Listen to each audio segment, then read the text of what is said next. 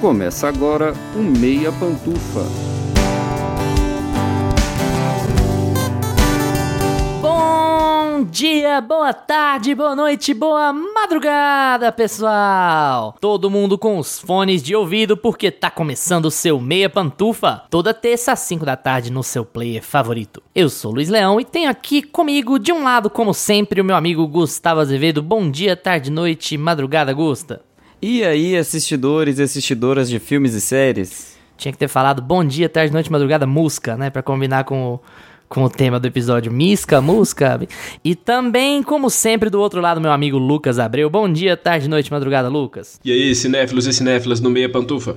O rato capitalista mais famoso do mundo se encontra em um momento conturbado do seu império no fim de 2023. Ainda que a máquina de produção de conteúdo da Disney continue a todo vapor, com suas dezenas de marcas populares e estrutura incomparável no mundo do entretenimento, a empresa tem apresentado números que não condizem com suas expectativas e que podem indicar mudanças acontecendo muito em breve.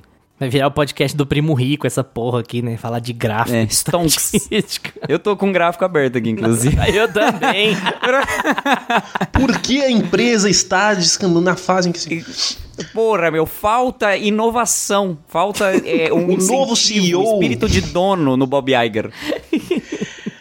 Aí a gente resolveu aproveitar esses acontecimentos para comentar tudo e mais um pouco sobre a nossa relação enquanto espectadores com a empresa e suas produções. O que está acontecendo com as marcas da empresa? As produções estão perdendo qualidade? Tá mesmo rolando uma estafa de produções valiosas como o universo Marvel ou Star Wars? Tudo isso e muito mais você ouve aqui no seu agregador favorito. Mas antes de começar, um aviso. Você já tá seguindo a gente no seu player de podcasts? Aproveita que o episódio ainda tá no início e clica em seguir. É rapidinho e você se torna o primeiro a saber sempre que o Meia Pantufa tiver conteúdo novo. E tem outra coisa bem importante. Se o seu agregador de podcast tem um sistema de avaliação, dá uma notinha boa aí pro Meia Pantufa. Geralmente é um sistema de estrelas, logo no começo do seu feed. Basta clicar no podcast e avaliar. Quanto mais avaliações boas, mais os agregadores distribuem o Meia para as pessoas interessadas. Mas chega de enrolação. Vem com a gente hoje no Meio Opinião tentar responder a pergunta: O império da Disney tá em declínio? Poderia soar menos feliz com isso. O império, é, acho que você pode fazer um pouco mais dramático. O Império da Disney está ainda que faz uma coisa mais modus operandi, sabe? Não, eu vou deixar assim mesmo. Deixar até o comentário. Não, poderia ter soado menos feliz com isso.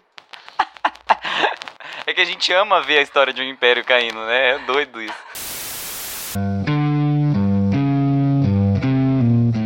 Meia opinião.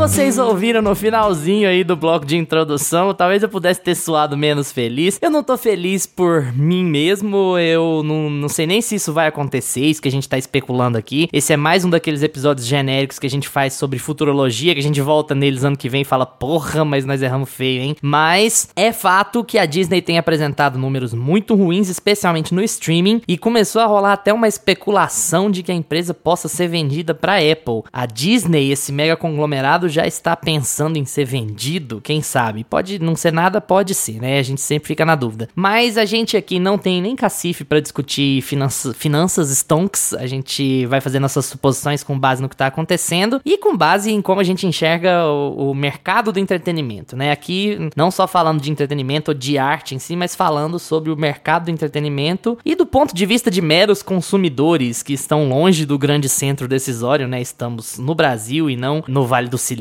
nem nada do tipo. Mas como sempre, a gente gosta de começar discutindo de um ponto de vista mais pessoal para depois a gente ir ampliando e tentando tratar dos assuntos mais diversos. Então eu vou começar perguntando de forma bem pessoal pro Gusta se a sua relação com as produções da Disney, agora falando de entretenimento e não de grana, mudou nos últimos anos ou nos últimos meses. Se você tem uma relação muito diferente com o que sai da empresa hoje no final de 2023 com o que você tinha em 2020 ou 18 ou 15, alguma coisa do tipo. É, na verdade, as pessoas têm histórias, pelo menos a gente, assim, geração millennial, que remontam à infância, né, com a Disney. A Disney criou um imaginário muito grande nas crianças e as histórias, principalmente de princesas, foram ficando na... O, o Rei Leão, né, que é um, um dos maiores, assim, da da nossa geração é, ficaram muito na nossa cabeça e a gente fica com essa cauda de conteúdo. Só que eu não tive isso. Quando eu era criança, eu não assistia Disney. Então, a maioria das pessoas da nossa idade tem essa referência, né? De Disney na infância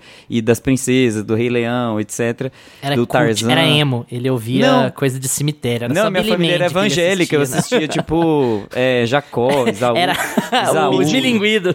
Es- é Só tinha esmilinguido. esmilinguido, né? É, não, não tinha. Eu tive uma infância bem evangélica, então não, não deu muito certo essa coisa da Disney. Eu, eu era vetado. Mas eu assistia na casa dos E a amiguinhos e, Disney tudo ainda mais. fica colocando aqueles símbolos lá, né? Aquelas coisas. Eles fica tem a- o Castelo da Pequena Sereia. Eu, pode entrar. Como é que é o nome daquela deputada? A Damares. A Damares. É, pode entrar, Damares. É, mas o cão é articulado. Mas é assim, eu acho que para quem tem um apego um pouco mais nostálgico com a Disney, eu acho que o que tá acontecendo hoje pode ser um pouco mais traumático, né? Essa, essas vendas, esse posicionamento deles, é, esses problemas que eles estão enfrentando, tanto com a- as diversas divisões que eles têm, quanto com os parques, né? Enfim, os produtos deles estão meio assim em crise. E a gente vai passar por tudo isso hoje, né? Mas eu acho que para algumas pessoas está sendo um pouco pior por causa dessa nostalgia, por causa desse apego que as pessoas têm com a Disney. Eu não tenho. Eu, para mim, tanto faz, tanto fez, sabe? Eu acho que os produtos da Disney sempre foram, acima de tudo, produtos, assim. Eu acho que eles encantam, eles têm seu charme, eles contam suas histórias, mas eu não tenho um apego emocional pessoal com a marca, sabe? Com o estúdio e, enfim. Então essas aquisições que eles foram fazendo ao longo do tempo, as franquias que eles foram macetando, né, com, com a a gente também vai comentar sobre isso. Eu não tive uma perda significativa, sabe? Não foi um, um rombo emocional assim na minha vida. Mas em termos de qualidade, aí já é outro ponto, né? Aí eu acho que sim, a coisa vai degringolando de uns tempos pra cá a, a qualidade dos filmes da Disney, das séries, enfim, de todo o conteúdo audiovisual que a Disney tem produzido tem caído muito. Então eu como espectador, eu tenho ficado triste com as coisas que a Disney tem disponibilizado, mas como admirador, sabe, da marca e da enfim, do estúdio como um todo, eu não tenho, sabe, esse apego. Então, pra mim, eu tô um pouco à parte, assim. Eu fico só como o espectador que, tá, se vocês lançarem coisas, eu vou assistir. Se todo mundo estiver falando bem, eu vou acompanhar. Mas não é o meu foco de interesse, sabe? Nunca foi. Foda-se marca que se exploda.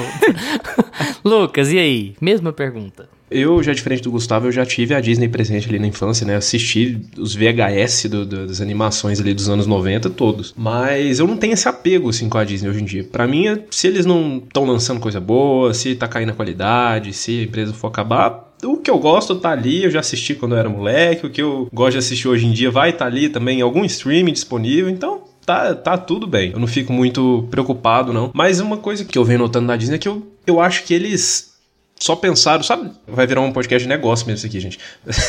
Até os exemplos. Sabe aquelas empresas que só pensam em crescer, crescer, crescer, crescer e hamburgueria que você gosta, você vai lá, o hambúrguer é bom, eles ficam famosos e aí vai só crescendo, eles vão expandindo, vão expandindo, expandindo e o sanduíche fica ruim. Mais ou menos o que aconteceu com a Disney, eu acho. Porque eles só pensaram em ir McDonald's, comprando todo mundo, "Ah, agora eu tenho Star Wars, agora eu tenho Marvel, agora eu tenho isso, eu tenho a Pixar e Cara, vocês vão fazer tudo, mas e aí? Cadê a qualidade? Que vocês conseguiam concentrar a qualidade de todos os projetos de vocês numa coisa e agora meio que não tá concentrando em nada. E não é aquele papo de É que era ah, aquele no meu- hambúrguer ali de carne de primeira, né? E aí de repente vira hambúrguer de rato. É. De não- Mickey. E não é aquela coisa de, ah, porque no meu tempo era bom, hoje em dia. Não, hoje em dia a Disney, vez ou outra, lança coisas boas. O que tá acontecendo que eu tô percebendo, assim, em termos de consumidor, assim, né, em termos das produções, das séries, dos filmes que estão lançando, é que eles viraram uma linha de produção em massa, assim, né? E aí eles não estão conseguindo mais concentrar na qualidade que eles tinham antes. Vez ou outra sai alguma coisa, mas vou dar um exemplo das duas últimas animações que eu tentei assistir, da Pixar, que acho que foi Buzz Lightyear e Elementos. Foram as duas últimas que eu assisti, eu não consegui terminar nenhuma das duas. Eu deixei pra ver no streaming, não vi no cinema. E assim, perdi o interesse total. Apareceu outras coisas pra fazer, outras coisas pra assistir, e aí eu esqueci de terminar o filme. E eu adorava essas animações. Soul mesmo, que é uma mais recente também, Luca, nossa, são geniais, eu adoro as duas. Mas eu acho que são exceções hoje em dia. Se a gente for pegar todas as marcas da Disney assim, eu acho que o, que o parâmetro é o mesmo. Eles estão focando em lançar muita coisa. Então, ó, agora eu tenho o direito dessa marca, eu tenho que fazer, produzir, produzir, produzir, para eu manter esse público fiel aqui, para eu não perder o direito dessa marca. E tá perdendo qualidade.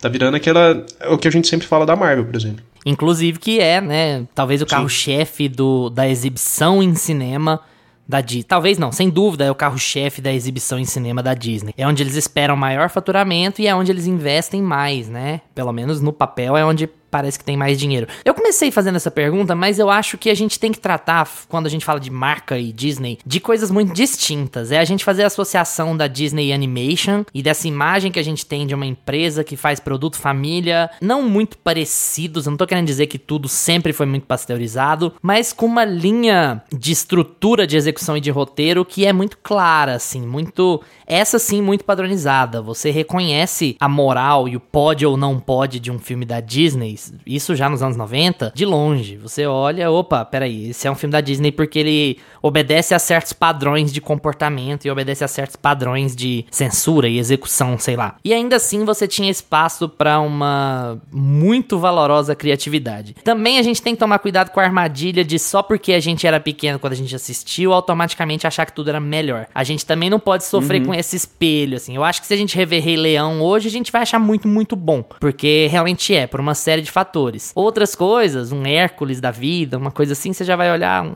ah, Tarzan. Ah, ah Tarzan tá, ok, assim. É, mas eu tô falando de um ponto de vista geral, assim, né? A gente pode discordar com relação ao que é bom, o que não é bom, mas eu acho que essa sombra de assistir quando criança, ela acaba afetando o nosso julgamento, então a gente tem que dar dois passos atrás para falar, não, tá tudo uma bosta e era tudo bom. Pra não virar aquela coisa de tio coxinha também, né? Ai, na minha época esse cartoon é que era legal, hoje ele é só lacração.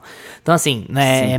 Mas é fazer a diferença entre essa marca que é associada a coisas família, coisas bonitinhas, que são acessíveis, é animação, é filme para todo mundo ver na TV de casa ou para pro pai levar o filho no cinema, e a gente associar isso à mega corporação multibilionária que está explorando as suas equipes à torta e à direito e está esgotando as suas marcas, espremendo até a última gota possível de conteúdo que saia de lá. A gente tem essa dualidade ao lidar com essa marca, né? Porque é uma espécie de fachada, né? A fachada da empresa família que faz coisas bonitinhas com boa moral, que as pessoas se encantam, as crianças adoram e essa faceta que toda mega corporação tem, a Disney talvez mais que todas as outras, porque ela é maior do que a média das outras empresas do entretenimento, né? A gente estabelecendo essas duas diferenças, com medo de entrar numa discussão muito técnica sobre capitalismo e produtividade, mas um mega império é desastroso para as pessoas, para os trabalhadores, é desastroso para a área, é desastroso para o entretenimento, mas um mega império que desaba do nada é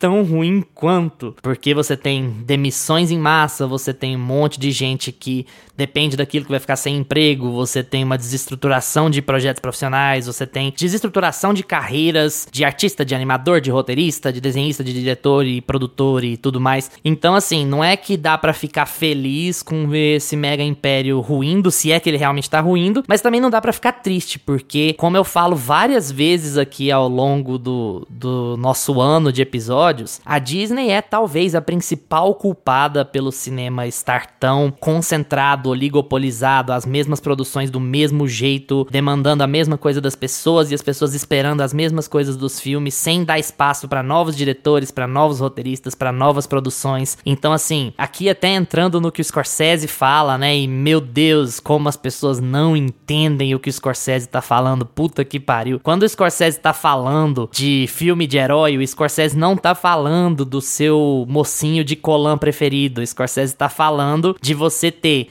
15 salas de cinema num Cinemark da vida e 14 terem o mesmo filme da mesma empresa de super-herói. É disso que o Scorsese tá falando. É isso que ele tá criticando quando ele tá falando de cultura de filme de super-herói. Ele não tá falando que você não pode assistir o filme de super-herói e gostar. O que ele disse, inclusive, nessa última polêmica foi: o meu medo é que as pessoas fiquem tão acostumadas com isso, como já está acontecendo, que as pessoas comecem a achar que cinema é isso. E cinema não é isso. Não é você assistir um filme esperando pelas próximas três continuações para que todas se encaixem para você ter um mega evento daqui a 10 anos. Não é assim uhum. que cinema funciona ou que deveria As pessoas vão terminar o filme sabe? dele e falar, então esse conecta com aquele outro que tem o Leonardo DiCaprio, que tem o Robert De Niro lá dos anos tal. é, se você puxar bastante, assim, você vai encontrar a ligação, né? Porque o elenco... o elenco é o mesmo, né? Você vai ver a filmografia é do, mesmo, do, então é prati... do Martin Scorsese, a filmografia do Robert De Niro. Né? É, mas Exatamente. Scorsese vai ficar pra mais tarde, assim. É, eu Fica vou. aí a dica.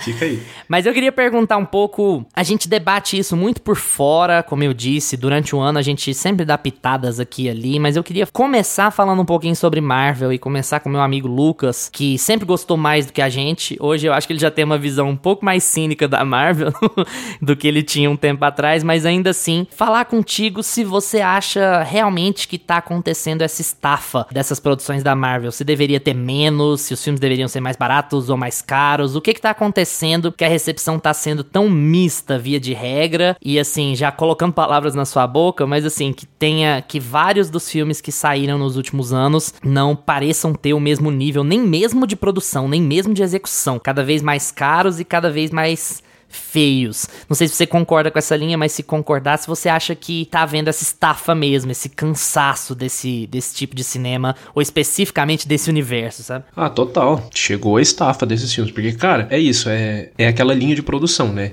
Que a Disney criou. E é uma coisa que eu nunca, na minha cabeça, nunca fez muito sentido. Quando eles falaram, ah, a gente vai comprar a Marvel. Tá. Então você vai comprar a Marvel, significa que a Marvel nunca vai poder parar de fazer filme. Se você comprou ela, ela é uma marca que tá sempre, vai ter que sempre fazer alguma coisa pra te dar lucro. Cara, não tem como. Não tem como você continuar fazendo filmes da Marvel eternamente. É, as histórias são limitadas, é filme de herói, é um negócio que, beleza, você contou aquela história. Gente, tinha que ter acabado em Vingadores Ultimato ali. Vocês Eu contaram até aquele comentei isso, né, amigo? beleza. Comentei isso em algum outro episódio, que é assim, o fato de a Marvel e a Star Wars não serem selos, de elas serem empresas, Isso. elas serem, tipo assim, produtoras dentro da Disney, faz com que elas tenham a obrigação de apresentar números em separado pra Disney, pra grande chefia. Então isso significa que eles têm que produzir 4, 5, 6, 7 coisas diferentes dentro de um ano, porque eles precisam apresentar lucro, né? E é diferente do que acontece com a DC e com a Warner. Então isso também pode parecia lindo porque todo mundo tava consumindo, mas também pode acabar virando um problema, né? Ou então já virou. É, cara, e saiu do controle, porque assim, até um tempo atrás a gente pegava pra comparar, ah, porque os filmes de heróis são a nova moda, mas é normal, porque a gente teve a moda lá dos westerns, a gente teve a moda de não sei o quê. Cara, mas você não tinha ali, ah, filmes, uma empresa que era assim, ó, Schwarzenegger e Stallone nos anos 90. Você não tinha essa empresa que tinha que fazer filme pra lançar todo mês. Você não tinha a empresa dos western, que tinha que chamar o Sérgio Leone e o Clint Eastwood pra ficar lançando filme todo mês. Não tinha, cara. Então, E conectar e ter o universo. é, e ter o universo Leone. expandido das botinas. Não, não tinha, cara. Cara, era um, era um gênero, como qualquer outro, né? A gente tem ali os filmes de horror, a gente tem os filmes de ação, a gente tem tudo. E eu acho que fugiu muito do controle, porque não virou assim, ah, beleza, nós temos o subgênero de heróis aqui, faz sucesso, é popular, nós vamos, cada empresa vai fazer os seus ali, mas eles tornaram isso no- numa marca que precisa dar lucro. E aí começa essa linha de produção que pra mim nunca fez sentido. Duas coisas que pra mim nunca fizeram sentido. Essa questão, né, da Disney comprar a Marvel e, e ela ser uma, uma empresa separada ali que tem, que sempre tá produzindo e dando lucro pra empresa. E o streaming, cara. Porque eu acho que a gente ainda vai entrar nessa questão, né, que eu acho que o, o surgimento de todos os streamings tem um pouco de, de culpa no que tá acontecendo também, mas eu acho que isso mudou muito, assim, como, como as coisas são feitas. Até, por exemplo, a Disney. Ah, beleza, vou lançar o meu, o meu próprio streaming agora. Tá todo mundo lançando seu próprio streaming, eu sou a maior empresa, né? Eu vou lançar o meu próprio streaming. Dois, né? É, Aliás, dois. né? três. Tem Star Plus na América Latina e tem Hulu no, nos Estados É, Unidos que a gente não tem. Hulu, né? E aí, beleza. Quem fala da série da Marvel? Quem? Ninguém fala. A gente assistiu WandaVision, tentou assistir Loki, uma ou outra ali, e ninguém fala mais da série da Marvel. Elas não furam a bolha, fica entre os fãs da Marvel ali. E mesmo assim, não é uma coisa que as pessoas estão perdendo o interesse de ir pro cinema sabendo que eu tenho que ver a série, eu tenho que ver 10 filmes. Tá ficando cansativo pro espectador. Ah, mas os últimos filmes da Marvel deram lucro, por mais que a bilheteria caiu, mas deu lucro. Cara, deu lucro porque você criou esse público. O público era o que tinha na sala de cinema, era o que tinha pra ir no cinema. Mas a bilheteria tá diminuindo, o resultado de crítica, de, de profissional que tá trabalhando lá. Eu não vou me lembrar de cabeça agora se a Marvel teve algum prejuízo, eu acho que prejuízo não teve, mas diminuiu muito assim a bilheteria. Se, se a gente for comparar com o que era a bilheteria deles antes, diminuiu bastante. É uma coisa assim que a lota na estreia depois dá uma caída legal assim. Então assim, o público já tá notando isso. As pessoas já não estão gastando tanto dinheiro pra ir assistir e não só porque você não precisa, ah, porque você precisa ter acompanhado muita coisa pra ver. Porque o fã, ele, beleza, ele quer acompanhar todo aquele universo mesmo e ir lá assistir aquele universo conectado. Mas porque realmente a qualidade tá caindo. E não é a gente não tá falando isso aqui com, com aquele olhar de crítico, ah, porque tem que ser assim, assim. Não, cara, é visível que tá caindo. Virou uma linha de produção que a estética tá ruim, tá? O, os efeitos visuais estão ruins, o roteiro tá, é sempre o mesmo, é sempre a mesma história. Você não tem mais personagens fortes que você tinha ali com o Robert Downey Jr., que sustentava ali você querer ver um filme, às vezes até pelo, pelo elenco. Então, assim, a Marvel, eu, gost, eu gostava bastante de acompanhar, né? Até a época de Vingadores Ultimato ali, o começo das séries ali quando saiu o WandaVision. Eu gostei bastante de, de acompanhar, porque eu gostava dessa ideia do universo conectado, de você acompanhar ali como se fosse uma grande série que você ia pro, pro cinema assistir. E não era uma coisa cansativa, você tinha ali um a dois filmes no ano. Então você tinha ali seis meses de diferença entre um filme e outro, que você ficava especulando o que, que ia acontecer e tudo mais. E era uma coisa muito bem estabelecida ali, muito bem conectada. Então eu acho que eles fizeram isso muito bem no começo. Mas eu acho que eles perderam a mão, tanto em qualidade quanto em número de produção, assim, que eles foram fazendo, e, e eles não, para mim, eles não sabem mais o que fazer, não sabem mais para onde ir, eles estão simplesmente, chegou no momento que eles falaram, ah, a fórmula Marvel é essa, vamos continuar fazendo a fórmula Marvel enquanto tiver personagem para fazer, e não tá funcionando. Gusta, eu queria só lembrar que em janeiro de 22, no mega bilionário Sem Volta para Casa, você já cantou a pedra. O Lucas ainda tava ultra empolgado com o filme e você virou e falou assim: Eu gostei pra caramba, mas. Eu tô te parafraseando, né? Eu não vou lembrar direitinho, mas é uma coisa do tipo assim: Eu gostei muito do filme, achei muito divertido, mas para mim é o começo do fim naquele que foi o maior né? sucesso, né? naquele que foi o maior sucesso de bilheteria de todos os tempos de um filme solo, né? Que não era. Ele era filme evento, uhum. mas era filme evento por motivos à parte, né? Não era tipo assim, a, não é a junção de 10 anos de trabalho contínuo dentro do cinema. Era era mais um filme. E você tinha cantado a pedra de começo do fim. Você imaginava uma coisa do tipo que tem acontecido mesmo nos últimos Exatamente. dois anos depois daquilo? Entra mais aí nessa história. É exatamente isso que eu imaginei. É um porque. Por isso que eu.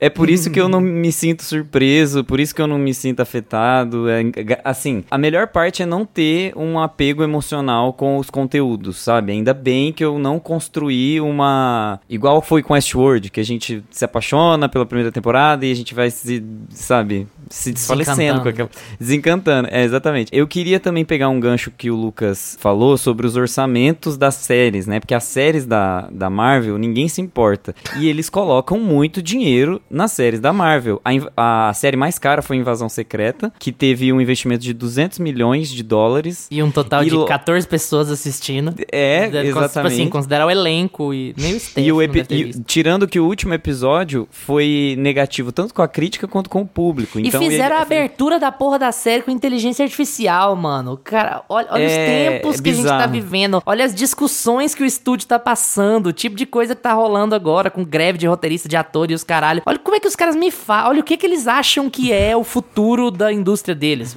Aí a gente tem Loki que custou, que a Loki 2 vai sair por agora, né? E a gente vai ter uma série que provavelmente vai ser bonitinha, vai ser legal, tem um elenco bacana, a gente já assistiu a primeira temporada, ela é legal, mas provavelmente não vai ter um, um hype como tinham as séries antigamente da Marvel e os filmes da Marvel, e ela custou 140 milhões. Então assim, eu sei que é, voltando ali para a parte financeira, para essa coisa de stonks que a gente não entende, mas a gente sabe que as empresas, elas se ajustam internamente e não tem como a gente descobrir como elas fazem isso para se ajustar internamente, porque se você tá fazendo uma série de 200 milhões para uma plataforma de streaming que só rende em termos de assinante e os seus assinantes estão caindo progressivamente, tem uma, um escalonamento de perda de assinante, como que você tá fazendo dinheiro? Então, não tem como a Disney, assim, na minha cabeça, não tem como a Disney se pagar só com prejuízo. Eles vão, vão sofrer prejuízo no cinema, eles vão sofrer prejuízo nas séries, eles sofrem prejuízo é, no valor de marca, porque começa a perder um valor de marca, você começa a perder a sensibilidade dos produtos da Marvel. E não só da Marvel, todos os produtos, né? Tem Star Wars, tem a Marvel, tem os produtos da Fox, que também é uma aquisição da Disney. Então, tudo que a Disney produz está começando a perder o valor, a percepção de valor, tanto para a crítica quanto para o público. E isso é muito problemático, por isso que começa a surgir rumores de venda de um mega estúdio, de uma, sabe, como que a gente imaginava que a Disney poderia ser cogitada a ser comprada pela Apple. Quem ia sabe? ter dinheiro de comprar? Tem... Quem ia ter dinheiro então, para comprar, né?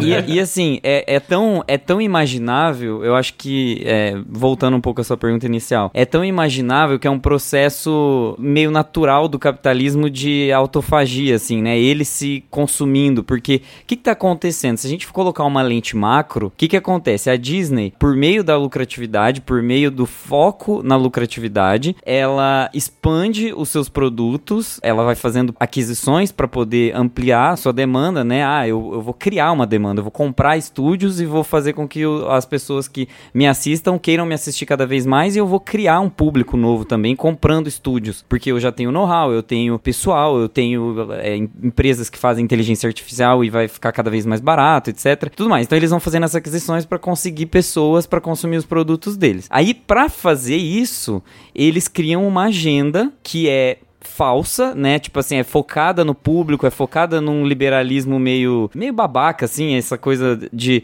ah, vamos focar na identidade, vamos racismo focar no, é errado. No, é racismo não, errado, não, ajude os gays, mas se for Coloca exibido na texto, China, né, tire os gays. É. É, tipo, coloca no texto e ao mesmo tempo também ele Olha, o é nosso filme por... é bom, a América Chaves tem duas mães. Veja, o nosso filme é legal, a gente é do bem. Não, não é bem. por pôr no texto, gente. Assim, é, eu sou, sabe, eu sou 100% a favor dos conteúdos audiovisuais serem disruptivos e trazerem discussões polêmicas e trazer pautas identitárias. Mas a pauta identitária que a Disney trouxe, ela é extremamente falsa.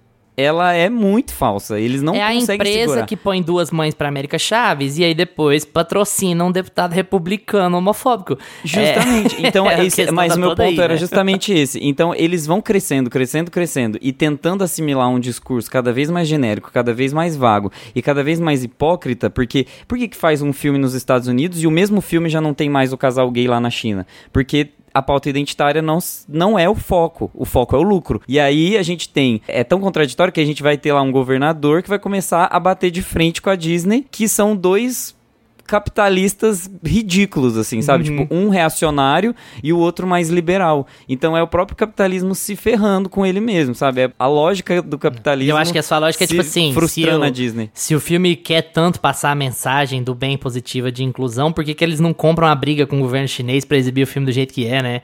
Ou tipo assim, Não, ah, não, então não não, é o vou vender, foco. então. Não é então o não vou vender o filme pra vocês se vocês cortarem meu filme. Jamais que vão fazer isso. O não, é corta aí vender. o que precisar. Eles querem manter E assim, a gente não tá sendo iludido de que a empresa precisa ou deve ser moralmente. Eu acho que a minha questão não tá nem por aí. Eu acho que não existe bilionário honesto. Isso, isso vale pra empresas também. Isso você só fica bilionário se você estiver explorando alguém ou alguma coisa. E isso vale totalmente pra empresa. A empresa, enquanto ela puder sugar de pautas do que a gente tá chamando de identitárias, ela vai sugar. Não é nem a questão. A questão é se escorar nesse tipo de coisa pra criar um escudo pra defender a sua produção de críticas. Isso acontece muito, mas muito com a Disney. Se eu tô criticando Lightyear, eu não tô criticando Lightyear porque eu achei Lightyear o medíocre do medíocre do medíocre. Eu tô criticando Lightyear porque tem um casal É. lésbico adotando uma pessoa. Aí ele se. Sabe? É um escudo. E, a- Aham. e- e a empresa se escora nesse tipo de coisa pra fazer com que qualquer crítica ao seu conteúdo pareça coisa de reacionário, sabe? É um jeito muito tacanho, muito barato de se mexer com produção de cinema, mas eu acho que vem também daquela coisa que, que sempre foi a alma da Disney enquanto marca e que eles estão tentando passar pra produções que não são capazes de abarcar isso, que é a ideia de não é possível agradar todo mundo. Tipo o argumento de senhorinha de igreja mesmo, se nem Jesus agradou todo mundo, não existe filme com apelo absolutamente genérico, não existe produção audiovisual que ela é pra todo tipo de pessoa, que todos os grupos em todo lugar vai gostar. Não existe produção audiovisual nenhuma que seja avessa a críticas, avessa a debates. Pode ser o debate mais raso possível, mas existe. Não existe essa esse domínio geral de público. E a Disney tenta a todo custo criar isso, especialmente com a Marvel, mas não vai acontecer. E na medida que a Disney tenta forçar essa aceitação universal em cima dessas produções, elas vão ficando mais e mais vazias de qualquer significado. Por exemplo, Guardiões da Galáxia 3 tem a crítica mais absurda, nada absurda, tipo assim, nada sutil, nada escondida sobre direitos dos animais. Sabe? Você vai fazer uma exibição daquela que é uma coisa básica, né? Tipo, não testem produtos em animais. Por que fazer isso, cara? 2023, você vai testar shampoo, vai matar coelho pra testar shampoo, pelo amor de Deus, sabe? Então, assim, é uma discussão muito, muito prática. Tipo que a gente falou de Avatar, gente, matar baleias é errado. Sim, Mas ainda assim, você não vai conseguir agradar todo mundo. Você tem que fazer isso colocado dentro de um bom texto, colocado dentro de uma boa metáfora, colocado dentro de um bom filme no geral. Guardiões da Galáxia até é um bom exemplo, mas porque você tem uma pessoa que puxou para si a carga, falou assim, ó, eu voltei, eu voltei por cima da carne seca, o filme é meu. Eu vou fazer o filme do jeito que eu quiser. Vocês vão dar os pitaquinhos de vocês aqui e ali, eu vou aceitar porque eu sei como é que a produção de vocês funciona, mas a essência do filme é minha. Ou seja, é o oposto de uma oligopolização, é o oposto de um império do entretenimento. É o, a individualidade, é a, a visão do autor. Por isso o Scorsese sempre briga com essas coisas e sempre é mal interpretado, porque não é só porque é a Disney. Se a Disney quebrar hoje e a Warner triplicar de tamanho, a Warner vai tentar fazer a mesma coisa. Isso é uma crítica à oligopolização do mercado de entretenimento, e isso está sim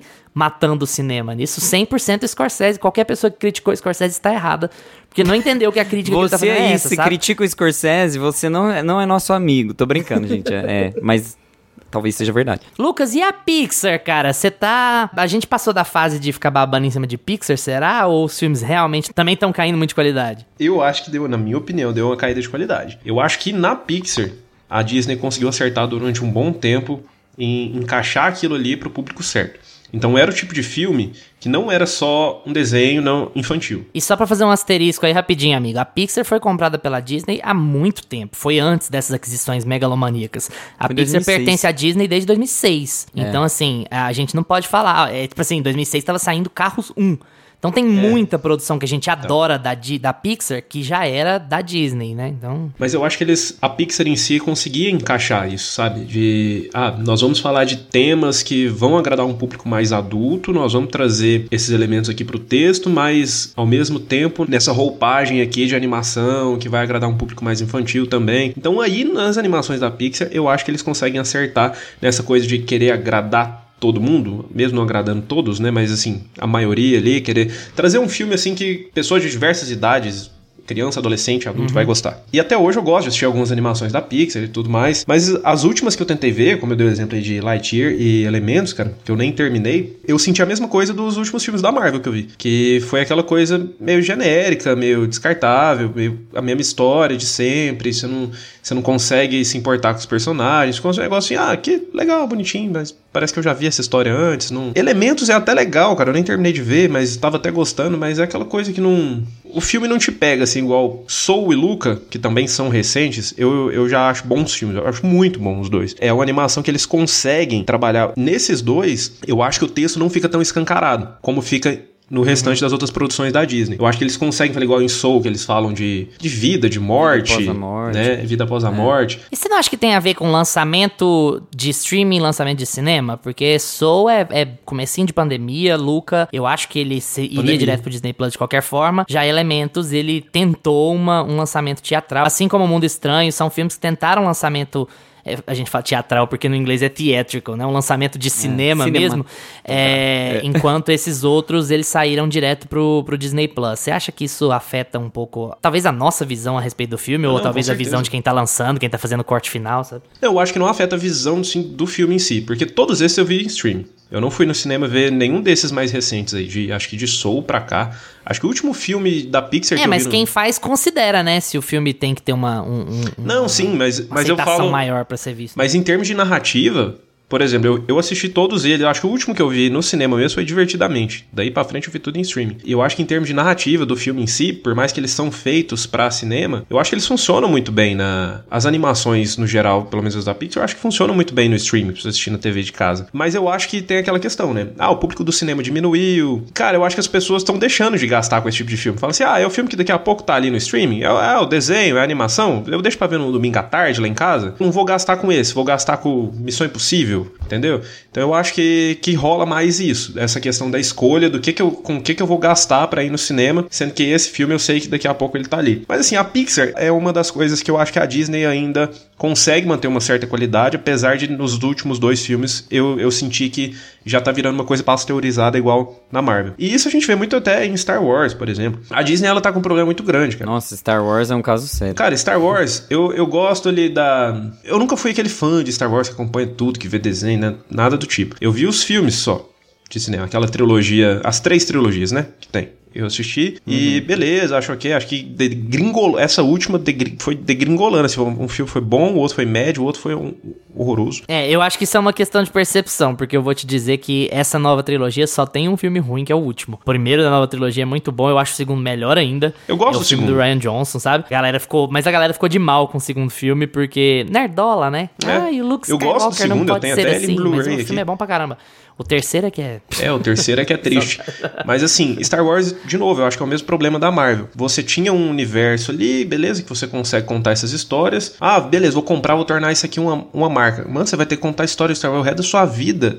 As séries que estão saindo de Star Wars estão uma pior que a outra, cara. Eu tentei assistir Obi-Wan, acho que eu não terminei o primeiro episódio. E assim, não é uma coisa que eu tenho uma coisa afetiva com isso. É igual Marvel. Marvel, pra mim, eu acho que eu, eu gosto do que. Até onde eu gosto ali, beleza. Eu sei que esses filmes existem. Quando eu quiser rever, eu vou rever, mas eu não tenho aquele, aquele apego, né? De ah, agora tá ruim, acabou a Marvel. Né? Se sair coisa boa, beleza. Se não sair, beleza também. Nossa, você falou uma coisa muito legal, Lucas, só pra fazer um paralelo aí rapidinho. Eu acho que esses filmes da Marvel, assim, pra mim, eu sei que as pessoas interpretam de forma muito diferente, mas pra mim, esses filmes da Marvel são via de regra impossíveis de reassistir. Sabe, eu não tenho um pingo de ânimo de reassistir os filmes da Marvel, nem os antes dessa fase Vingadores, tipo Iron sabe? Man 1. Eu acho assim, é, Iron Man 1, vá lá. É é uma indústria muito diferente, é uma coisa muito diferente. Mas assim, ah, eu vou ali rever Thor 2. Nossa, eu vou Não, tirar um Thor- dia na minha casa pra rever Guardiões da Galáxia 2. Que nem ruim é, sabe? Mas assim, eu vou ali rever Capitão América 3. Eu, eu não tenho isso, sabe? Eu- Ai, mas eu- tem uma galera que faz uma- isso. Tem, Tem, mas eu eu, tô falando que é da- do uma- meu ponto de vista, evidentemente, É, sabe? sim, eu, eu- mas eu acho que rola assim, as pessoas gostam de revisitar os filmes antigos, não é à toa, porque os filmes antigos realmente são melhores do que os filmes atuais. Eu acho que os filmes atuais realmente estão perdendo esse apego de do que o Lucas falou mesmo, já de revisitar, de, é, de ser histórias originais, de serem histórias originais, de você precisar voltar lá pra entender alguma coisa que aconteceu, uma, sabe, um dilema que um personagem tá vivendo. E nesses, nesses novos filmes da Marvel, tudo é a mesma coisa, tudo é pasteurizado. Se você perder um, se você perder o outro, não faz diferença nenhuma. Faz diferença se você perder um cameo ou se você perder uma, sabe, uma continuaçãozinha, uma pontinha ou outra, mas tá virando meio que a mesma coisa. E, e- e apesar de você. É, é muito contraditório esses filmes novos da Marvel, porque apesar de você precisar assistir os anteriores pra entender. Você também não precisa, porque tem algumas coisinhas que você poderia pegar em paralelo, assim, nas histórias, mas você assistindo aquele filme ali do zero, você entende ele, mas ele também não faz diferença na sua vida. Então, assim, não só a Marvel, né? A gente tá aqui, já, a gente já elencou é, Marvel, a gente elencou Pixar, a gente elencou Star Star, Wars. Wars. a franquia de Star Wars, eu acho que é a que a, gente menos tem know-how, né, pra falar, porque pelo menos eu não tenho um estofo, assim, de conteúdo pra falar, mas pelo que eu observo de Star Wars, é que, em primeiro lugar, Star Wars é um conteúdo muito americanizado, né? Um conteúdo que nos Estados Unidos tem muito mais. a- eles têm essa nostalgia também com, a, com as trilogias mais apelo, originais. né? Eu acho que é por causa da corrida espacial, que aqui no Brasil a gente tem outros problemas, como fome, é, reforma agrária. Lá tem também. é, Reforma agrária não, mas fome tem também. a gente tem, é, Entendeu? É, uns processos aqui um pouco mais difíceis. Agora a gente tá tendo problema de. Antes a gente falava assim: ah, o Brasil não, não tem problema, a gente vive aqui num, num país que não tem catástrofe natural, né? Agora ferrou, porque é só o que tá Chegou, acontecendo. Essa porra tem agora também. É, então a gente, por exemplo, por isso que a gente gosta de Interstellar, porque Interstellar faz mais sentido. É o tipo Que de. fome, é, a- é, planta- é a tem união plantação dos no dois meio. mundos. Olha Não, o milho, aqui- aqui, tem milho, aqui tem. Aqui onde eu moro, aqui, aqui em Goiás, tá igualzinho Interstellar, a poeira. Você sai de casa pra trabalhar, você volta, está tudo assim, uma crosta de poeira. Exatamente. Não dá Mas eu tenho um argumento limpar a pra casa. fazer sobre Star Wars, gente. E assim, vindo de alguém que viu alguns episódios de algumas séries e, e viu os filmes originais e os Eu novos. adoro tá? ver uns pedacinhos picados. Não, eu vou. A, a minha opinião que vai ser dada a seguir, ela é baseada principalmente em crítica, em críticos que eu sigo. A minha impressão sobre Star Wars é um problema, é um problema muito diferente do que a Marvel tem com relação ao Disney Plus, mas, mas ainda é um problema. Que é o seguinte: você tem muito conteúdo muito ruim e muito conteúdo muito bom misturado. Mas como sai Uhum. muita coisa de nome muito parecido, a qualidade dos bons conteúdos fica enterrada pela avalanche de outros conteúdos ruins e de outros conteúdos de outras marcas da Disney que estão ali no meio. Então você nunca sabe direito o que, que você vai assistir. E o problema principal é que aquilo vai ficando meio overwhelming, vai te sobrecarregando. É tipo assim, ai, beleza, eu tinha que ver Andor porque Andor é boa. Eu vi dois ou três episódios de Andor e eu achei ela muito boa. Mas agora eu tenho que ver Andor e eu tenho que ver a Que é boa também. E aí eu tenho que ver Andor e a Choca e eu tenho que ver o, o filme prequel, que é o não sei o quê. E aí vai virando Sim. aquele monte de coisas pra você assistir que Senão supostamente são entende, né? boas e supostamente são relevantes. E aí você fala, quer saber? Eu não vou ver nenhuma, porque já tem 10 pra assistir. Eu vou ver The Office de novo, sabe? The Office tá na Netflix. Eu vou ali ficar assistindo enquanto eu almoço. Esse tipo de coisa de você pegar, ah, beleza, vou acompanhar tudo desse universo. Era legal quando você tinha duas coisas daquilo lá a cada seis meses pra você ver, sabe? Então isso tem. Não tem como, cara. Você com o tanto de coisa que a gente tem hoje em dia. Olha isso, vamos elencar aqui rápido. A gente tem Netflix, Prime Video, Disney, eh, HBO Max, Star Plus. Tem cinco, seis streamings assim que são principais que todo mundo que você vai conversar tem pelo menos dois ou três deles. Olha o tanto de produção que sai. Fora o tanto de filme antigo Ah, no que já Brasil tem lá. tem Globoplay também. É, tem a Globoplay também, tem o Mubi. Então, cara, tem- a gente tá vivendo uma época que tem muita produção saindo, tem muito streaming. A gente tá, fica até perdido no que, que a gente vai assistir. E assim, essa coisa de você acompanhar o universo inteiro, eu ainda acho que isso pode funcionar, mas do jeito que era. Eu acho que tem um limite, assim, não dá pra você. Eu vou viver. Reduzindo a quantidade É, de produções, né? Eu vou viver em função de, de assistir só isso agora. Porque assim, quando, a, a sensação que a gente tem quando a gente vai assistir alguma coisa que é essa coisa de universo expandido, é essa, cara. Que, nossa, eu vou assistir esse aqui, nossa, já dá preguiça de você começar uma série que vai ter oito episódios, você tem que ver outra de oito episódios, você tem que ver outro filme que vai lançar ano que vem pra você entender o filme de 2025. Sim. Vocês não têm a sensação de que o Bob Iger, Bob Iger, ele é o CEO da Disney, né, atualmente.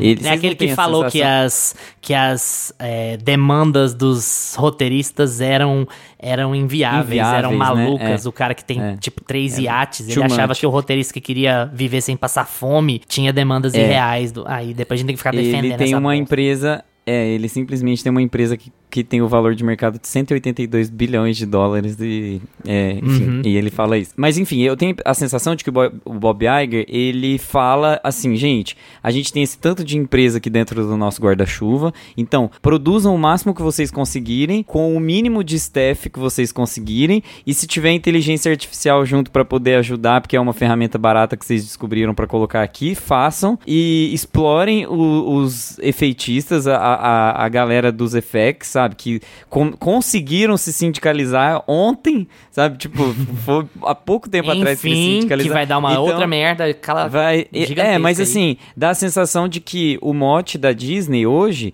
como empresa, é como qualquer outra empresa, mas assim, por isso que não me surpreende, lá voltando na primeira pergunta do, do Luiz, é essa. Ele tá fazendo como um bom CEO faz, enxuga o máximo de staff, o máximo de custo, coloca inteligência artificial para deixar mais barato, é, se ficar plástico, se der para vender, a gente vende, e não um importa gelo como o conteúdo vai filmes, sair. que aí- é, né? aí, é, co- aí eu acho que vai muito, é, vai muito dentro do que o Luiz falou sobre Star Wars, por exemplo. Eu acho que é o que mais se encaixa. Como tem uma profusão imensa de conteúdo sendo é, feita, às vezes vai calhar de ter um diretor bom, de ter uma equipe que vai ser legal, que vai conseguir conduzir o projeto, de que vai ter um, um lobby melhor com os, os chefões da Disney para conseguir colocar o produto deles com mais custo dentro da operação ali da, dos estúdios e vai ter pessoas que vão ter que abaixar a cabeça para CEO, para babaca executivo que vai falar, ah, eu quero assim e vai ter que ser assim. entendeu? Amigo, a Então, Disney é o acho que um sertanejo pouco universitário do cinema.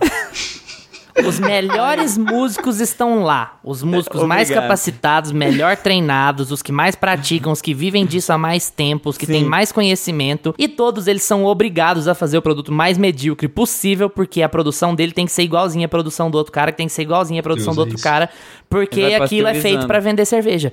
É, é, cara, é, é- não é só. Eu- falei de seja, sertanejo e a Disney universitário, mas é assim, boneco, né? Toda produção de parque. massa, ela é assim, ela faz a mesma coisa. Você tem dinheiro pra contratar os melhores, e aí você encapsula, você prende os melhores da profissão ali dentro e você dá dinheiro pra eles, mas você obriga eles a fazer a coisa do seu jeito. Ou seja, você contradiz o objetivo pelo qual você contratou aquelas pessoas. Você contratou aquelas pessoas para elas darem uma característica profissional e específica pro seu produto. É a São mesma coisa daquele né? brother que quer tentar te ensinar o que ele não sabe. Ele você formou em psicologia e você tem um cara que viu um vídeo do Monark no YouTube semana passada e ele quer te ensinar o que que é psicologia. É, funciona mais ou menos do mesmo jeito, sabe? E vocês acharam que eu não ia falar, mas eu consegui uma janela pra falar. O Bob Iger é o responsável direto por obrigar o David Lynch a revelar quem matou a Laura Palmer em Twin Peaks. E ele conta isso na biografia dele. ele ele coração. obrigou. Gente, o Bob Iger admitiu que ele obrigou o David Lynch a revelar quem, quem é a matou a, cara Laura dele. Palmer. E aí ele obrigou o Lynch a revelar. O Lynch revelou na marra, puto da vida. Depois a série acabou. Em termos de audiência, todo mundo audiência. começou a cagar pra aquilo. Pro Bob Iger escrever uma biografia 15 anos depois e falar: É, eu estava realmente errado. Talvez a gente não tenha tomado a melhor decisão. Tipo, é isso é o né? capitalismo. No mínimo. No mínimo, ele fez isso. Mas olha, eu quero. eu- vou pegar um gancho aqui que vocês nunca imaginavam que eu ia fazer isso também, hein? Depois de tudo isso, depois de Star Wars, depois de. né, Lucasfilm foi, foi adquirido, a gente teve a aquisição da Pixar, a gente teve a aquisição da Marvel, a gente teve, assim, várias aquisições da Disney ao longo do tempo. E aí a gente chegou na estafa criativa, a gente não tem mais conteúdo bom. A gente tem um conteúdo bom ali ou aqui, como o Luiz estava falando, em várias dessas marcas, mas qual é o alívio da Disney? O que, que a Disney tá tentando fazer para recuperar um pouco da, é, da qualidade. Da dignidade. deles, mas- da dignidade. O que, que a Disney tá fazendo para recuperar a dignidade deles? Eles estão fazendo remake de filmes nostálgicos, Ah. ou seja, eles apelaram pra nostalgia porque os conteúdos que eles estão fazendo já não estão mais rendendo tanto Live dinheiro action quanto de antes. Mulan, Aí- live action de Rei Leão, Mas aí você Sereia. olha, no, a gente que tava com os gráficos abertos aqui desde o começo do episódio, você olha pro gráfico e você fala: foram os live actions que salvaram a Disney. Porque num momento em que tem um Homem-Formiga que faz míseros dólares lá, comparado com o que foi gastado, né, pra fazer o filme, pra produzir o filme, você tem uma pequena sereia que salva a bilheteria da Disney em 2023. Então, se você tem live actions que estão apelando pra nostalgia e as pessoas realmente apelam pra nostalgia porque é um lugar seguro, é gostoso você ass- reassistir uma mesma história de uma forma diferente, né? Porque é, é, é Play it legal. safe Querendo ou não, total, é né? legal. Play it safe total, assim. É, Pro espectador é legal, mas pro estúdio, ele se aproveita dessa, dessa forma de, de percepção de mundo das pessoas e de como as pessoas vão consumir, porque é isso que uma empresa faz, né? Ela se aproveita disso pra vender um produto que, na minha opinião, quase todos os live actions, se não todos os live actions da Disney, são medíocres em termos de reestruturação, de contar histórias novas e, e de trazer sentidos novos para aqueles mundos que eles criaram, né? Uma esfolação de nostalgia para recuperar a bilheteria. E eles conseguem. Então, fica uma coisa meio um agridoce assim, porque será que eles estão conseguindo remanejar a lucratividade, as verbas ali dentro da, da- do estúdio com esses remakes, sabe? Será que a queda da Marvel é um pouco reabilitada pelo, que, pelo dinheiro que eles fazem com a venda de pequenas sereias nas, na ReHap, com o, o ingresso, com a. Sabe? Como que tá funcionando é, essa parte mais financeira pra Disney pra se justificar o que tá sendo feito? Porque pro espectador e pra gente que que tá um pouco mais atento com a produção da Disney, a gente tá ficando cada vez mais frustrado com De os produtos que estão cheio, saindo. né? E aí, quando você vê um remake igual saindo todo ano, que tá fazendo milhões e milhões, e que tá sendo um dos filmes mais cotados pela, pelos distribuidores e pelas salas de cinema, a gente fica como? A gente fica como espectador, né? Como pequena formiguinha de espectador. A gente fica Talvez, desamparado. de novo, amigo, a minha resposta seja muito, muito de esquerda, mas assim, eu acho que empresas se dão muito bem com um determinado nível de fracassos, sabe? Nem tudo pode fracassar, mas alguns fracassos, eles são, eles são viáveis, eles, eles fazem parte do processo, inclusive, sabe? Do processo de como essas empresas operam. Porque mesmo quando você tá com um fracasso retumbante financeiro, você dá um jeito de fazer aquilo virar redução de imposto, aquilo vira justificativa para demissão, para reduzir a folha sem ter muito processo, muita encheção de saco. Então é assim, é a máquina funcionando, né? Se a gente entrar nessa aqui é só só choro e depressão. Foi esse martelo. É, foi esse martelo. o problema, o que é mais frustrante, se a gente pensar por esse ângulo, é que faz parte. É que tem muita gente que não tá nem aí. Eu li um negócio muito legal sobre. Cara, por que, que esses filmes. Alguém perguntando, por que, que esses filmes estão todos custando 300, 350 milhões? E aí, uma pessoa que supostamente era funcionária da Disney até outro dia virou e falou assim: é porque é mais fácil você roubar um milhão de um orçamento de 350 do que você roubar um milhão do orçamento de 10. Então, tipo assim. Eu Mas você passado. também tem um valor absurdo em cima de superfaturamento. É lógico, cara, você olha pra esses filmes, você vê que esses filmes não custam 300, 350 milhões de reais. Você, é, é, é- Lavagem é de dinheiro. óbvio, é evidente. Lavagem de dinheiro absoluta, absurda, assim. E, e é, é muito claro, é óbvio, a gente fala sem ter prova, né? Mas assim, é, parece um mecanismo tão normal do sistema capitalista, de uma empresa desse tamanho. E assim, antes da gente encerrar, eu queria falar um pouquinho sobre streaming com vocês. Porque eu acho que é um ponto muito relevante da indústria hoje. Eu sou professor de ensino fundamental, então a gente pergunta muita coisa assim pros alunos sobre, sobre consumo, né? Sobre como eles. Eu acho bom que todo episódio alguém tá coisas, sobre linkando como a eles veem né? coisa. É, o profissional da adora, saúde. é. Melhor parte. E assim, é óbvio que eu tô falando de uma bolha de escola particular, de uma capital, não é uma, não é a realidade de todo mundo, mas ainda assim é um exemplo de como certa faixa de público está se comportando. E os meninos morrem de preguiça de ir ao cinema. Eles morrem de preguiça de ir ao cinema. A maior parte das coisas que eles veem, eles veem pela TV. Então, o streaming deve ser pra onde tudo tá indo. A gente já supõe isso há muito tempo. Mas, ao mesmo tempo, o streaming não é rentável para essas companhias. Porque ele vive de assinatura. Ele vive de, de, de uma renda fixa ali que altera muito pouco. Porque você não tem grandes margens pra subir nem descer. Pelo menos no mercado de hoje. Tanto que as empresas estão começando a testar novas coisas. Aquele absurdo da Netflix dividir as contas. E aí certamente vai ser copiado por outros. Aparentemente o Prime Video agora também vai ter uma, uma modalidade de propaganda no meio dos filmes, sabe? Pra poder ficar mais rentável. Quando a gente fala de streaming da Disney, é, é mais relevante do que qualquer outra coisa, inclusive, porque só no último mês a Disney perdeu 11 milhões de assinantes na Índia. E quando a gente fala dessas coisas, a gente fala de- dos principais mercados, né? De China, de Índia e de Estados Unidos, que são os mercados que eles consideram mais, apesar de América Latina também ser um mercado forte. E a Disney teve uma redução drástica de assinantes em 2023, o números financeiros horríveis e números de assinantes no Disney Plus muito ruins. E eu queria ver com vocês, de novo, estamos especulando, estamos numa bolha, mas dentro da nossa capacidade de compreensão desse mercado e desse cenário vindo da nossa bolha, eu queria saber do Gusta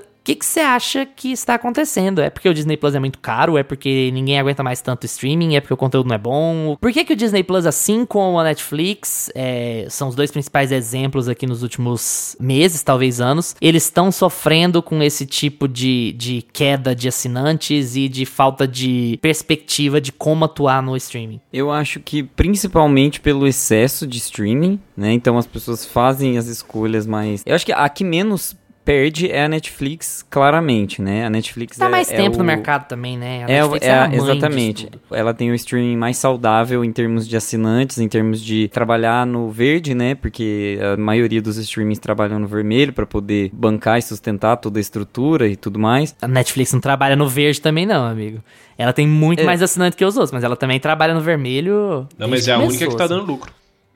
Uns anos Mas é a única. é- ela é a única que consegue tirar um pouco dessa, desses assinantes, sabe? Uhum. Porque o que acontece? Os estúdios, eles tinham uma estrutura montada, né, pra TV e eles precisaram apostar ou não no streaming. Ou eu, eu vou vender meu conteúdo, vou vender meu catálogo pra outro streaming, ou eu vou criar o meu próprio. E eu acho que a Disney fez a decisão correta de criar o próprio streaming, porque eu acho que a Disney, dentro do escopo de estúdios que a gente tem gigantesco, É quem tem mais marca, mais produção, como é que eles não iam mais ter streaming? marca, a mais força é a, é a Disney. Então eu acho que eles tinham que ter criado realmente.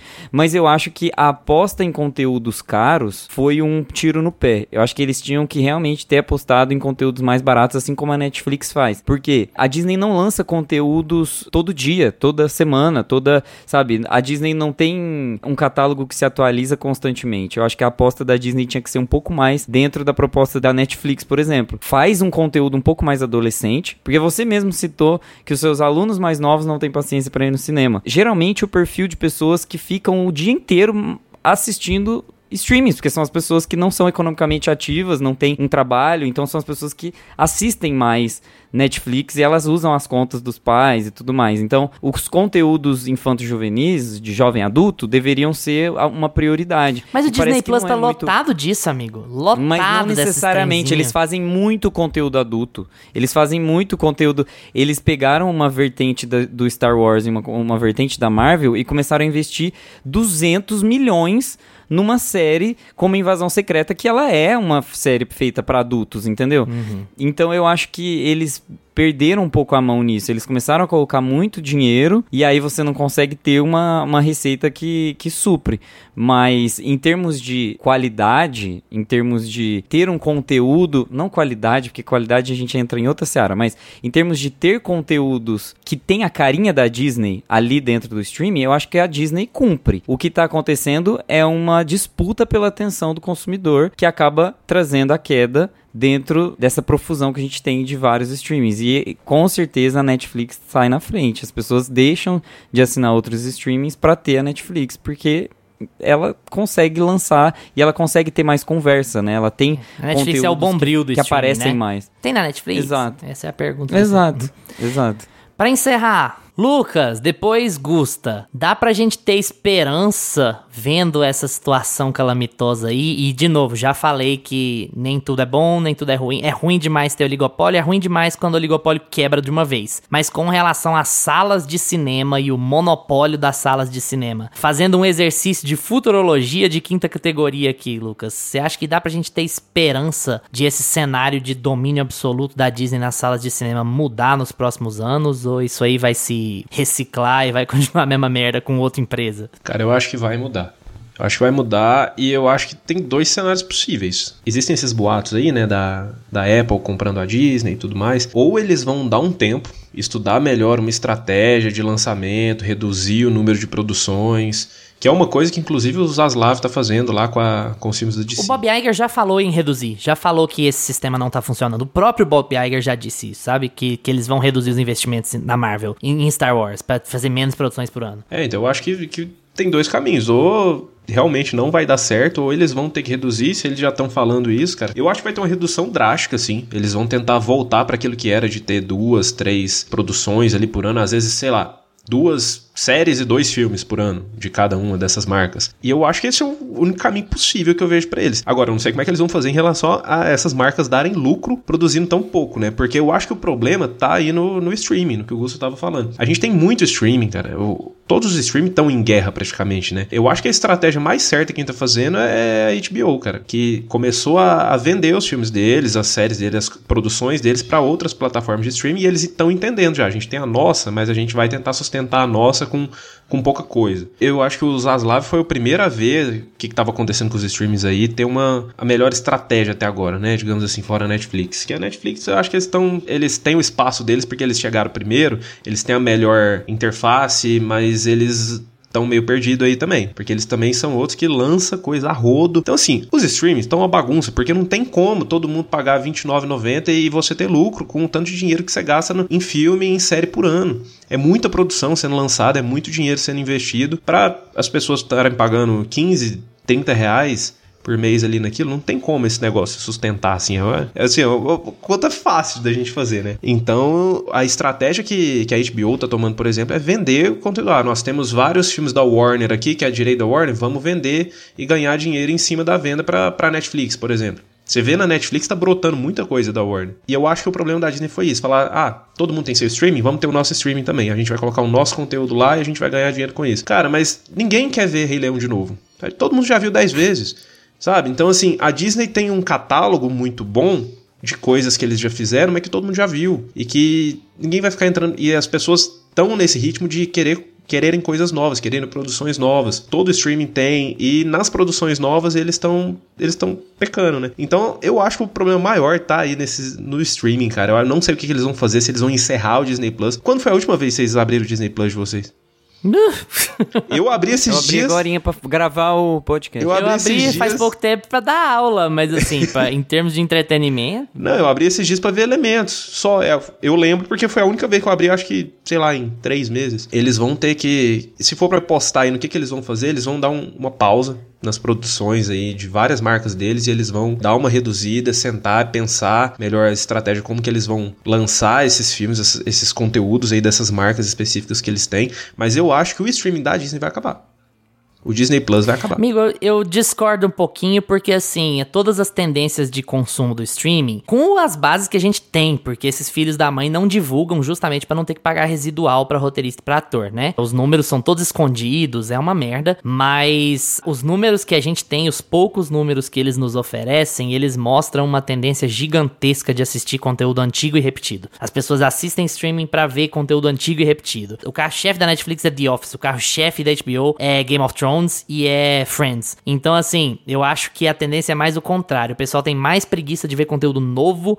do que de ficar vendo coisa repetida. O que até me estranha no Disney Plus não tá indo tão bem. Eu acho que é muito porque é conteúdo de filme, não de série, né? Que você não, não roda tanto filme no repeat assim. Talvez seja, mas isso é tudo especulação. especulação. Então aí eu já discordo um pouquinho, mas eu entendo também que a tendência dos streamings é bem complicada, sabe? Eu acho muito de nicho, tipo, a gente conversa com as pessoas, ninguém assiste Friends mais. Até cinco anos atrás, todo mundo assistia Friends todo dia, assim, em casa, deixava de bobeira ali. Mas entre a gente, né? Por Não, exemplo, então... a gente acha que Game of Thrones é a merda da merda, em termos de final, né? Que acabou e que ninguém liga. E aí você vai pegar os números e a galera tá assistindo Game of Thrones o tempo inteiro, até hoje, quatro anos depois de acabar, e depois de acabar daquele jeito, sabe? Os números do HBO Max são todos em cima de Game of Thrones e Friends. Então, assim, a, talvez a gente esteja na bolha errada de quem tá consumindo, de, pra analisar Não, mas tá eu falo isso justamente fora da bolha. Na nossa bolha, assim, de quem uhum. acompanha cinema, de acompanha série, a gente tem as uhum. séries ali que a gente já sabe que é boa, que a gente fica revendo vez ou outra, deixa em casa ali no piloto automático. Mas quando eu falo com gente fora da bolha, quando eu vou ver o que, que a galera tá, tá vendo de série e tudo mais, o pessoal tá sempre nas produções novas. E é sempre alguma coisa da Netflix, por exemplo. Uhum. Então, é. assim, pra. Eu, é, eu, eu tive que ano... sair catequizando gente para assistir o The Bear, que o povo não conhecia. Não, você tem que fazer a pessoa pagar um streaming novo. Você tem que convencer a pessoa de assistir uma série que ninguém conhece o elenco, de um tema que é nichado, nem pra ser, sabe, tipo assim, no Central Park, numa cafeteria, não, é numa cozinha suja de Chicago. Você, se você conseguiu fazer alguém assistir essa série, porque você é um vencedor. É a, a única gente... hamburgueria pequena que a Disney ainda não transformou em hambúrguer de rato, é o FX, né, gente? Exatamente. Gusta, e aí, o Lucas deu uma fugida de falar de cinema, falou de streaming, então eu vou te perguntar de cinema. Você acha que a nossa estrutura de cinema com relação à Disney pode nos deixar esperançoso de ter um cinema mais aberto ou, ou nada, sabe, nada inocente, vai continuar a mesma bosta, ou então uma outra pior vai pegar? Não, eu acho que eles vão continuar na mesma pegada. Eu já apostei, e eles também estão apostando, que os live actions vão ser o carro-chefe a partir de agora. Não é mais a Marvel, porque a Marvel não vai fazer mais dinheiro escreva. Eu profetizei em Spider-Man e eu estou profetizando mais uma vez. Eles não vão mais fazer dinheiro com a Marvel. A Marvel não vai dar mais dinheiro porque eles não têm mais nenhum personagem, tirando Guardiões da Galáxia que foi encerrado. Eles não têm mais personagens bons, eles não têm mais personagens que chamam a atenção. Que isso, Todos você não tá preocupado com o que, que vai acontecer com o futuro do Warlock? Que isso, Gusta? Enfim. Você tá tão desconectado. ele tá... É igual ele mais o único né, personagem... Né, gente? Tipo, Newt Scamander. É, quem, quem, quem, quer quem saber, gente? É, mas, mas voltando sobre a Marvel, Animais Fantásticos é outro caso é. que a gente merece um episódio só pra Harry Potter. Eu acho que assim, a Marvel, ela descambou, isso aí a gente já, já concluiu aqui nesse episódio, e chegou no nível de você ter uma produção como Loki, que tá no streaming, que tá afundando. Loki deveria ter sido um filme, por exemplo. Era o que salvaria a Marvel no cinema. Assim como Guardiões salvou, por exemplo. Então foram várias decisões estranhas tomadas ao longo do tempo que derrubaram a Marvel e que agora, com certeza, principalmente com Pequena Sereia, eles vão apostar nos live actions. Vai ter o live action do. Gente, de tudo, tudo que você fala ah, vai, ter, vai ter Mulan, deles, vai ter Pocahontas, né? ah, vai ter Dumbo, Isso. vai ter live action de, vai ter live não, action de Bambi. Porra, gente, vai ter live action de Bambi. Gente, é só, gente, um, é só um bicho, gente. Por que live action do bicho? Deixa o bicho quieto. Ah, lembrei Falaram agora. Que, não, o, o, que vai ter, a, a Branca da de porra neve, toda né? lá falou que vai fazer uma remodernização de Bambi. Tem o que pra modernizar em Bambi, caralho? A mãe do, do é viado morreu, é só isso. É a história de um bicho que morre na floresta. Não, mas e- e- esse é o ponto. Eu acho que eles vão, eles vão apostar nos, nos- nesses revival aí, nesses remakes de fazer a- as animações em, em live action. E aí isso vai dar dinheiro pra eles até a receita começar a cair de novo, porque todo mundo vai ficar estafa mental, não quero mais live action, que é o caso da Branca de Neve, que pode ser inclusive um grande flop deles, porque eles mudaram muito a estrutura, né? Eles trouxeram, eles tiraram os anões e colocaram pessoas aleatórias. Então, Branca de Neve e as sete pessoas aleatórias. e as sete pessoas aleatórias. Então, então ficou uma coisa meio assim, as pessoas estão dispostas a ver a nostalgia reformulada, porque Rei Leão e Pequena Sereia foi muito bem de bilheteria, porque eles conseguiram estruturar a história do jeito que ela era, mudou muito pouco. Então as pessoas gostam de revisitar obras que ficam semelhantes ao nostálgico, né? Eles vão apostar Eles podiam a colocar minha o John opinião, Cena minha pra fazer o profecia. Hércules, né? Exatamente, Muito velho coisas desse já. tipo. é, eu acho que vai ser o Chalamet. Mas enfim. Vocês não. Michael Cera. apostando- Michael Cera. o Michael Cera. Não, periga de ser o Chris Evans de novo. Vai reciclar Ryan a porra toda é fazer igualzinho fez com o Capitão América.